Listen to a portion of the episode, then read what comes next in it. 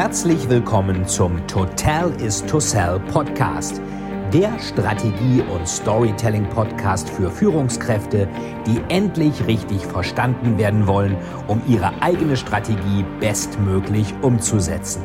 Hier dreht sich alles rund um Ihre eigene Story und Strategie für Ihr persönliches Happy End. Viel Spaß!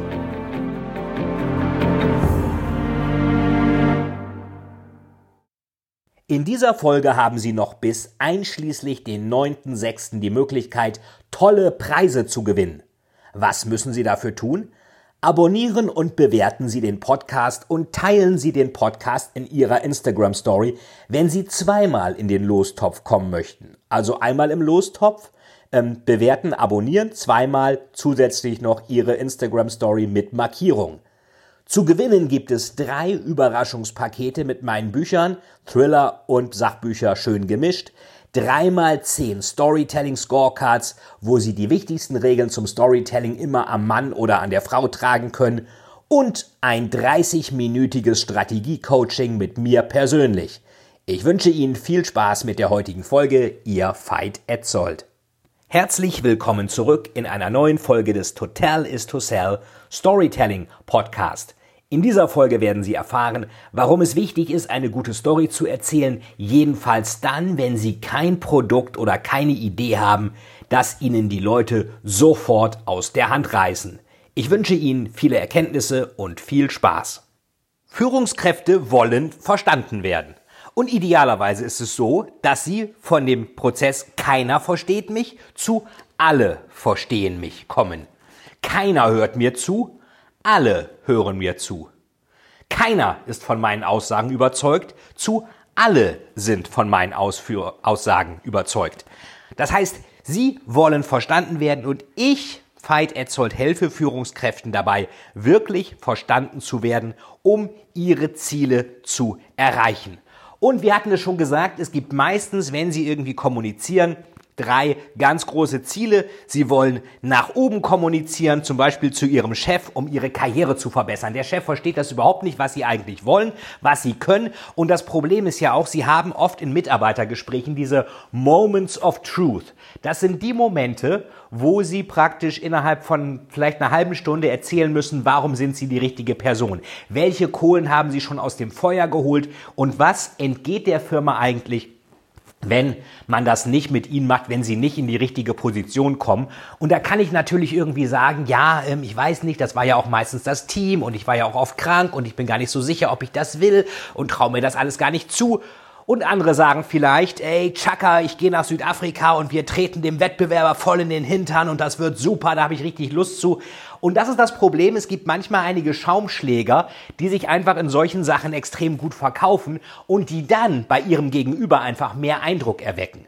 Das ist interessanterweise ein Phänomen, was besonders bei Frauen auch auftaucht, ähm, dass die sich etwas unter Wert verkaufen. Wir werden auf das Thema Female Storytelling auch später noch eingehen, aber einfach nur zu Beginn gesagt, Frauen haben oft das Phänomen, dass sie einfach in einer männerdominierten Welt unterwegs sind. Wir haben diese Old Boy Networks und gleichzeitig ähm, erwarten, dass Männer diese feinen Antennen haben, die Frauen haben und damit eben auch Zwischentöne heraushören. Das tun Männer aber meistens nicht und Leute in Führungspositionen haben oft diese Antennen erst recht nicht, weil auch eine gewisse Skrupellosigkeit manchmal zu einer Führungsperson Persönlichkeit dazugehört. Man kann es nicht immer allen recht machen und da sind vielleicht diese Antennen gegebenenfalls auch hinderlich. Und das dritte ist, dass Frauen manchmal einfach sich scheuen, eine gute Story zu erzählen, beziehungsweise ihr Licht ein wenig unter den Scheffel stellen. Und äh, das ist halt grundsätzlich das Phänomen, wenn Sie nach oben zu Ihrem Chef kommunizieren, um Ihre Karriere zu verbessern, brauchen Sie eine gute Story. Was hat das mit Ihnen zu tun? Was wird mit Ihnen besser? Und wie können Sie eigentlich Ihr Wertversprechen hervorragend zusammenfassen?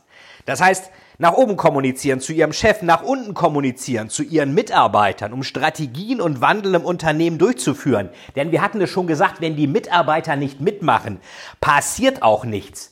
Sie sind als Manager, wenn mir das so gestattet ist, ein wenig wie Gott.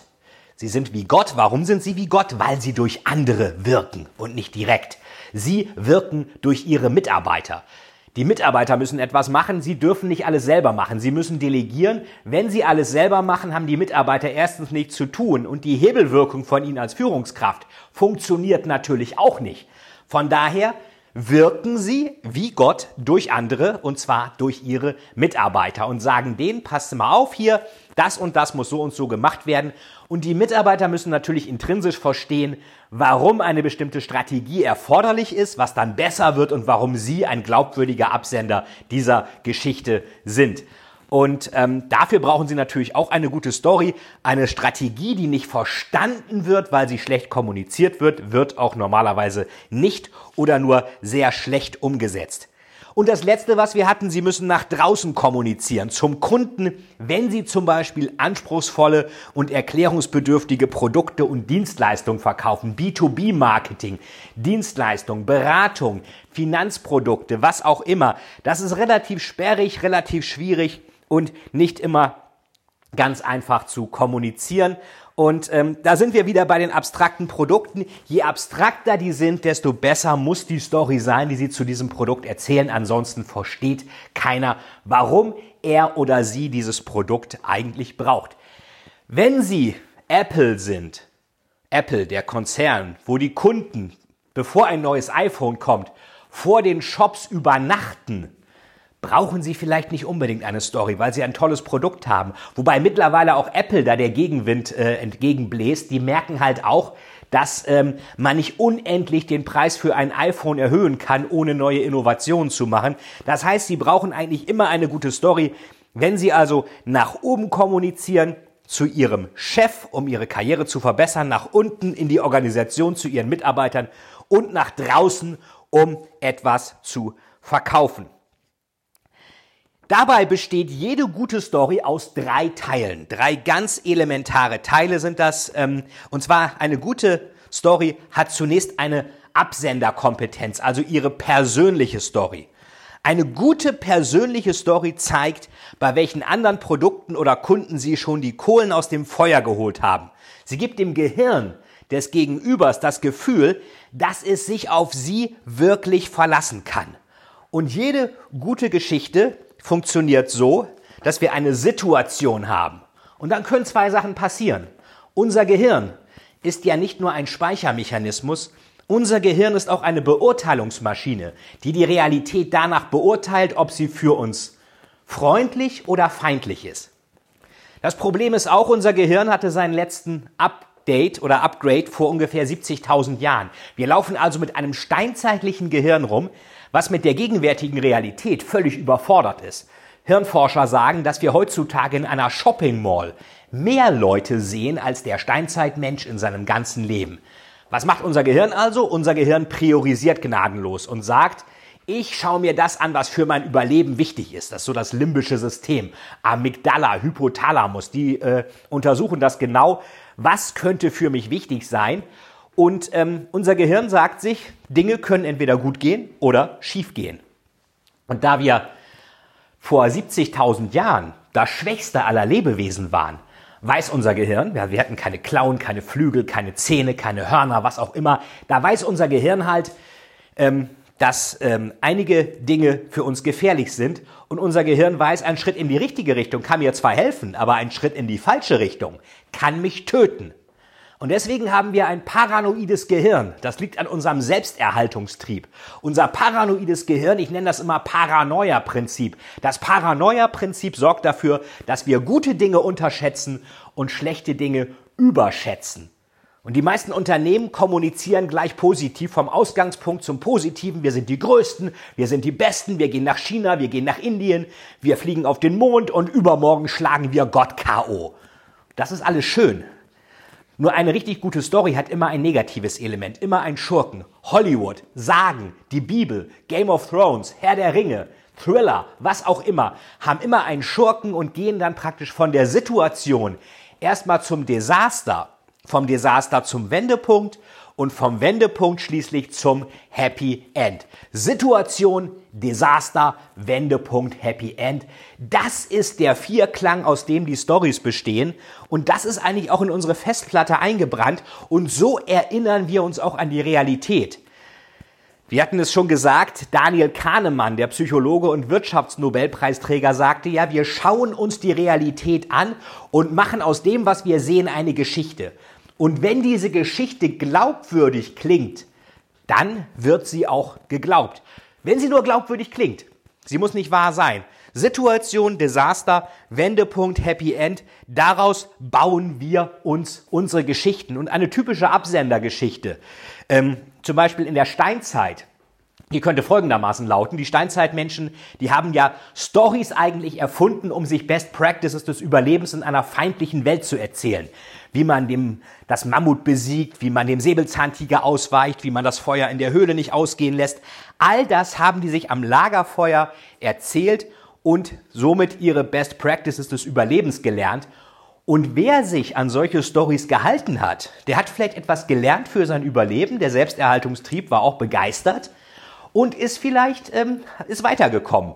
Diejenigen, die das nicht getan haben, die darauf nicht gehört haben, die wurden vom Säbelzahntiger gefressen und sind ausgestorben. Das heißt, die Überlebenden sind wir, die Storyteller. Bei uns ist das sozusagen mit der Story in unserem Gehirn gehardwired, könnte man sagen. Also richtig in die Festplatte eingebrannt. Wir wollen Stories hören. Und jetzt sagt da jemand, ähm, meinetwegen ein Steinzeitmensch, Situation, ich wollte die Mammuts auf der Lichtung jagen. Desaster, plötzlich kam der Säbelzahntiger aus dem Unterholz. Dann Wendepunkt. Es gelang mir aber, den Säbelzahntiger in die Mammutherde reinzulocken und Happy End. Ich war sicher, der Säbelzahntiger war abgelenkt. Ich konnte sogar noch einen Mammut erlegen. Und wir hatten genug zu essen in der Höhle für vier Wochen. Wenn jetzt jemand in der Steinzeit diese Geschichte hört, und das ist eine richtige Story, das ist kein Fairytelling, sondern wirklich wahr. Wir kommen noch zum Unterschied von Storytelling und Fairytelling. Und das ist eine wirklich wahre Geschichte den würde man doch auch gern in seinem Team oder seinem Stamm damals haben. Und was hat diese Person gemacht? Diese Person hat eine Geschichte über sich erzählt, wo sie einmal die Kohlen aus dem Feuer geholt hat. Der oder die hat keinen Lebenslauf mit irgendwelchen Bullet Points eingereicht. Und das müssen sie natürlich auch machen. Viele Leute machen das in Bewerbungsgesprächen so, dass die ihren Lebenslauf noch einmal vorbeten. Für diesen Lebenslauf sind sie bereits eingeladen worden. Den können Sie nicht nochmal verkaufen. Von daher müssen Sie dann eine Geschichte erzählen, was haben Sie schon Interessantes hinbekommen, auch wenn Sie ein MBA machen wollen, Executive MBA in Harvard, Yesses, Stanford, INSEAD, sonst wo. Da werden Sie doch immer gefragt, erzählen Sie mal, wie Sie eine schwierige, herausfordernde Situation gelöst haben. Das ist natürlich immer besser. Sie können irgendwie erzählen, was Sie da Tolles gemacht haben mit einer schönen Situation, Desaster, Wendepunkt und Happy End Story, als wenn sie sich dann irgendwas ausdenken müssen, was überhaupt nicht glaubwürdig klingt und wo sie dann irgendwie ganz kurz Improvisationstheater spielen mit einer Geschichte, die eben nicht glaubwürdig ist.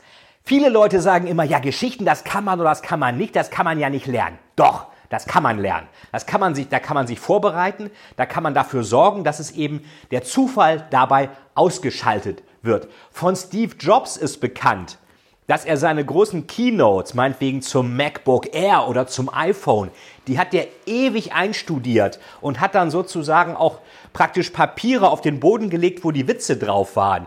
Und wenn die Witze funktioniert haben, hat er die Papiere liegen gelassen.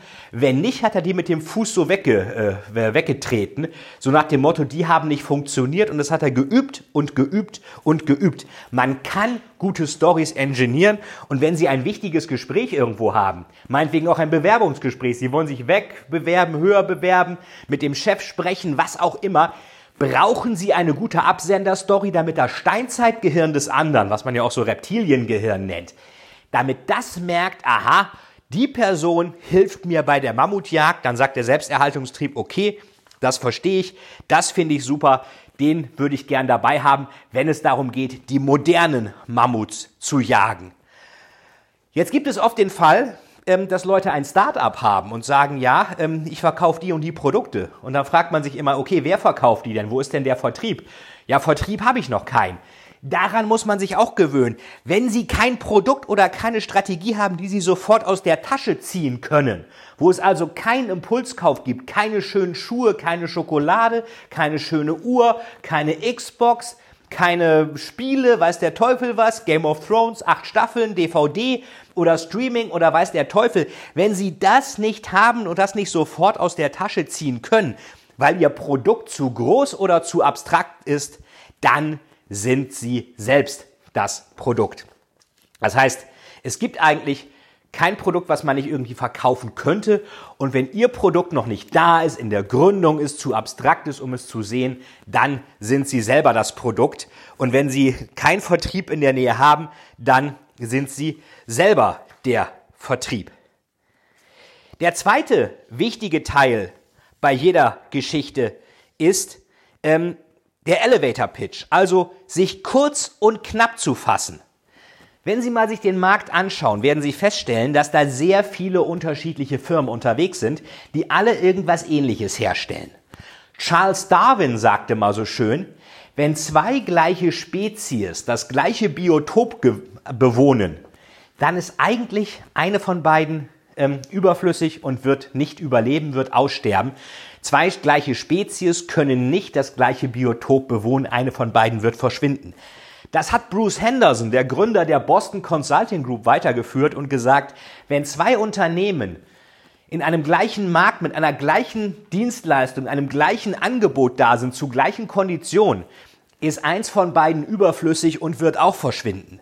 Das heißt, Sie brauchen da einen klaren Wettbewerbsvorteil und in der Zeit von kurzen Aufmerksamkeitsspannen müssen Sie natürlich diesen Wettbewerbsvorteil, den Sie haben, kurz und knapp kommunizieren. Haben Sie immer PowerPoint dabei?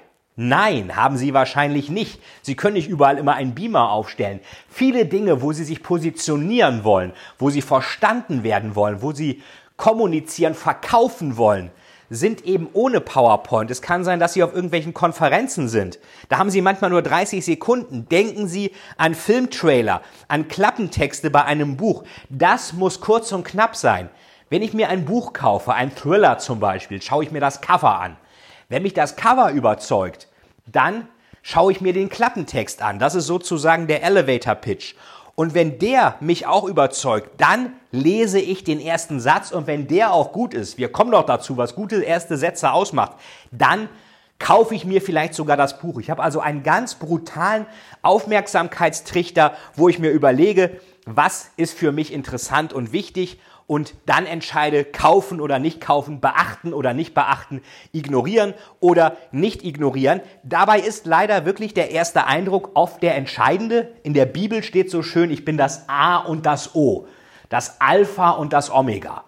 Und wir kennen das alle von irgendwelchen Vorträgen, die fangen dann irgendwie an und äh, man hat normalerweise ungefähr so eine Minute Vertrauenszeit, eine bis zwei Minuten, wo man sich anschaut, okay, ist dieser Redner interessant oder nicht? Und wenn das dann so stinklangweilig losgeht, dann, ähm, meinetwegen, jetzt will ich Ihnen mal die rechtlichen Bedingungen unseres Markteintritts in China erläutern und die strategischen operativen Dimensionen unserer Implementierungsstrategie darstellen, bla bla bla, schlafen wir sofort ein. Wir schlafen durch den ganzen Mittelteil und wachen vielleicht am Ende wieder auf, wenn die Konferenzpause beginnt und wir draußen Kaffeetassen klötern hören und denken, ah, jetzt gibt's endlich Koffein, ich habe auch gerade schön geschlafen. Der wichtige Mittelteil, wo das ist, was Sie sagen wollten, der wird komplett ignoriert oder verschlafen. Viele Leute können übrigens auch sehr gut schlafen, ohne dass man es ihnen ansieht. Also getönte Brillen helfen da auch sehr dabei. Von daher ist es ganz wichtig, wie Sie am Anfang durch die Tür kommen, kurz und knapp, um Interesse zu wecken. Wenn das Interesse da ist, können Sie ja selbstverständlich mit mehr Details kommen. Nur sehr viele Leute kommen erst mit den Details, verlieren dann die Aufmerksamkeit und schaffen es dann eben nicht mehr, diese Aufmerksamkeit zurückzuholen. Und das ist natürlich riskant. Der erste Eindruck ist auch immer der entscheidende. Sie kennen den schönen Spruch, you never get a second chance to change a first Impression. Und dabei gilt auch, wem es nicht gelingt, sich sofort kurz und knapp zu positionieren und auch zu differenzieren, dem wird es auch im weiteren Verlauf schwer gelingen. Wenn Sie nicht zu Beginn richtig überzeugt haben, ist es unheimlich schwer, das Ruder herumzureißen und Sie müssen dem Gegenüber zeigen im Elevator Pitch, dass Sie anders sind. Wenn Sie das nicht machen, können Sie sich eigentlich nur über den Preis differenzieren. Und da gilt dann der schöne Spruch, wenn sie nicht anders sind, dann seien sie besser billig. Wenn sie nicht billig sein wollen, dann erzählen sie eine gute Story. Vielen, vielen Dank, dass Sie wieder bei dieser Folge mit dabei waren. Wenn Ihnen die Folge gefallen hat, würde es mich sehr freuen, wenn Sie mir eine Bewertung bei iTunes hinterlassen, damit ich sehen kann, ob Ihnen diese Folge geholfen hat und damit ich noch mehr Menschen bei ihrer Story unterstützen kann. Jetzt wünsche ich Ihnen noch einen erfolgreichen Tag und wir hören uns beim nächsten Mal. Ihr Veit Etzold.